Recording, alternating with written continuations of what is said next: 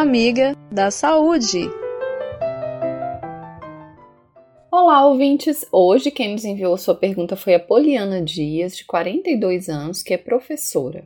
Ela perguntou o seguinte: É verdade que o uso do computador também pode provocar manchas na pele? É verdade sim, tá, Poliana e demais ouvintes, né?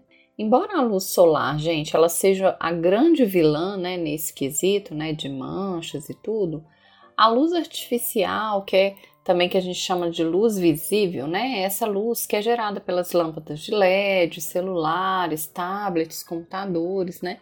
Essa luz ela também pode causar manchas e envelhecimento precoce na pele, principalmente na pele do rosto, do colo, que são as áreas que vão ficar mais expostas. Esse problema, gente, ele se agravou muito, né, com a pandemia, porque em geral aumentou o tempo que a gente passa na frente das telas e para algumas pessoas esse tempo está muito grande. Alguns cuidados que a gente pode ter amenizam esse efeito da luz visível né, na pele. Principalmente reduzir o brilho das telas é uma coisa interessante.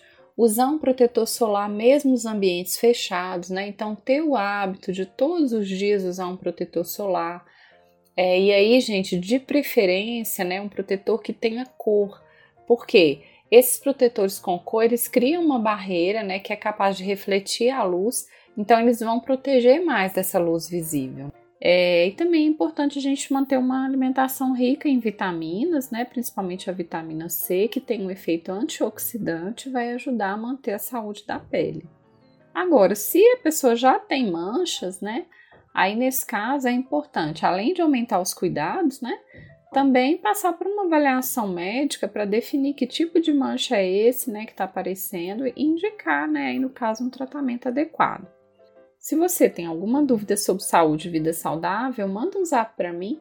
O número é 31 98468 4731. Repetindo, 31 98468 4731. Eu sou Sofia Barbosa, um abraço e até a próxima.